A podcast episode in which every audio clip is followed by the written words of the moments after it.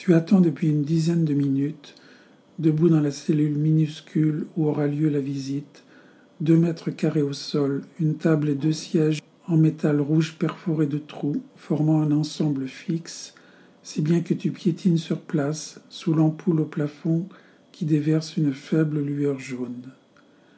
La porte reste ouverte sur l'étroit couloir, sombre et malpropre. La pièce n'est pas plus grande qu'un débarras, par chance tu n'es pas claustrophobe, sinon tu flipperais. Un gardien est assis sur une chaise, bras croisés, devant l'encadrement de la porte. Un mètre cinquante à peine te sépare de lui. Ce couloir est un lieu de passage très fréquenté. Pendant toute la visite la semaine dernière, ce fut un défilé bruyant de policiers en uniforme ou en tenue de maintien de l'ordre, qui allaient et venaient, s'interpellaient, chahutaient, rigolaient grassement. Tu sursautes, elle est là, entourée par deux gardiens.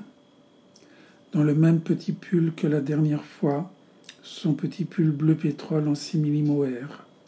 Petite, tête basse, on dirait une écolière punie.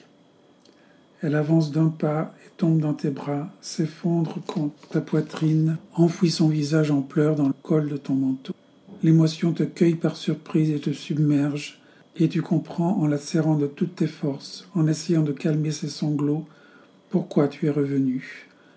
Ouvrir les vannes de cette émotion, pour étreindre ce corps qui s'abandonne si complètement dans tes bras, malgré la présence du gardien sur sa chaise et de ses collègues qui passent dans le couloir, qui s'arrêtent pour le chambrer et vous reluquer, et loin de leur en vouloir, tu leur es presque reconnaissante d'être là, sans quoi tu couvrirais le visage d'Aminata de baisers, tu chercherais sous le pull le contact de sa peau, tu voudrais abolir tout ce qui vous sépare, les lois, les papiers, la différence d'âge, l'éducation, la bienséance, la religion, la morale. Tout cela dans cet instant n'a plus de poids ni de bien fondé. Aminata se donne à toi comme si elle te confiait sa vie, ce qui lui reste de vie, comme si elle était ta fille et toi sa mère. Elle a l'âge de ta fille, bien qu'elle soit née un 1er janvier, à l'instar d'un grand nombre de subsahariennes, celles qui ne naissent pas un 1er janvier viennent au monde par un étrange hasard un 31 décembre. Donc un doute subsiste sur son âge réel. Quoi qu'il en soit, un peu plus jeune ou un peu plus vieille, elle pourrait être ta fille. Tu surprends le regard du gardien, assis derrière vous sur sa chaise. Il doit penser que tu es lesbienne, que c'est pour cela que tu viens rendre visite à cette fille beaucoup plus jeune, parce qu'elle est ton amante. C'est sûrement la seule explication plausible pour lui et ses collègues, rares sont les visites. Qui se déplacerait pour serrer dans ses bras une Africaine sans papier en instance d'expulsion? Asseyez-vous, dit le gardien. Ce n'est pas une invitation, c'est un ordre. Il ne veut pas que vous restiez debout l'une contre l'autre, au cas où tu en profiterais pour fournir à Aminata en cachette une lime ou de la drogue ou une caméra GoPro ou Dieu sait quoi. Vous vous asseyez l'une en face de l'autre sur les sièges en métal perforé. La table vous sépare. La lumière jaune de l'ampoule accuse les traits de son visage boursouflé. Tu as l'impression qu'elle a grossi. Les yeux sont gonflés. Elle porte le bonnet qu'elle ne quitte jamais, à l'intérieur comme à l'extérieur. Tu supposes que ce bonnet a aussi une signification religieuse, qu'il remplace un foulard. Tu ne lui as jamais posé la question. Tu lui prends les mains. Elle ne relève pas le menton, se mord les lèvres. Deux ou trois collègues du gardien se sont arrêtés dans le couloir et parlent fort. Il y a parmi eux une femme qui était là la semaine dernière et qui a l'air d'être une chef. Vous échangez des paroles banales sur un ton qui se veut posé. Oui, elle va bien. Oui, elle est bien traitée. Oui, la nourriture est bonne. Non, personne ne lui fait du mal. Oui, elle peut sortir pour la promenade. Non, il n'y a pas vraiment de cours pour la promenade, seulement un carré de ciment pas très grand et un grillage au-dessus. Plusieurs femmes albanaises et une algérienne sont parties depuis la semaine dernière, il ne reste qu'elle et une jeune roumaine, elle croit qu'elle est roumaine, qui pleure souvent et fume beaucoup. Aucune de ces femmes ne parlait bien le français la jeune Roumaine non plus. Sur ton conseil, Aminata a vu le docteur qui ne lui a pas donné de médicaments car il affirme qu'elle n'est pas malade. Elle se plaint pourtant de mal dormir, d'avoir des maux de tête, mais qui dormirait bien dans un lieu pareil? Qui ne souffrirait pas de maux de tête? Sur ton conseil toujours, car pour l'encourager, tu lui prodigues au téléphone des conseils qui ne mangent pas de pain, un peu à l'aveuglette, elle a revu l'intervenante de France Terre d'Asile qui fournit une aide légale aux personnes retenues. Le récit de cette rencontre est confus. Elle croit qu'elle repassera bientôt devant un juge et son avocate demandera à cette occasion sa remise en liberté. Elle s'embrouille dans ses explications. Tu n'insistes pas. Elle relève un peu la tête, ses yeux sont brillants, le blanc est injecté de sang, on dirait qu'elle a été blessée ou battue. Tu es revenu, murmure-t-elle.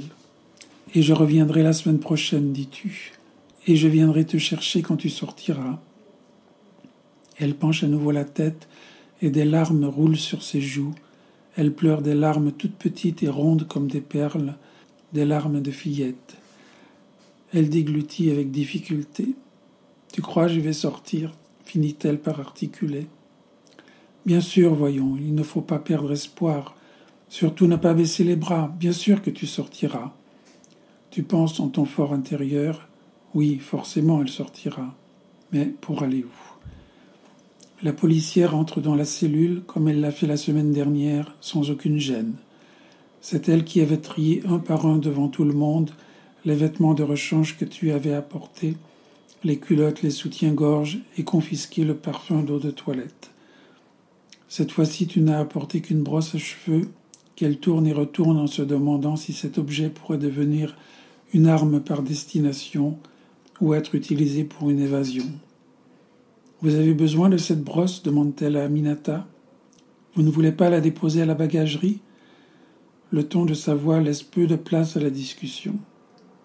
Aminata, tête basse, baisse la tête encore plus, son menton touche presque sa poitrine. Oui, murmure-t-elle. Je préfère, marmonne la policière.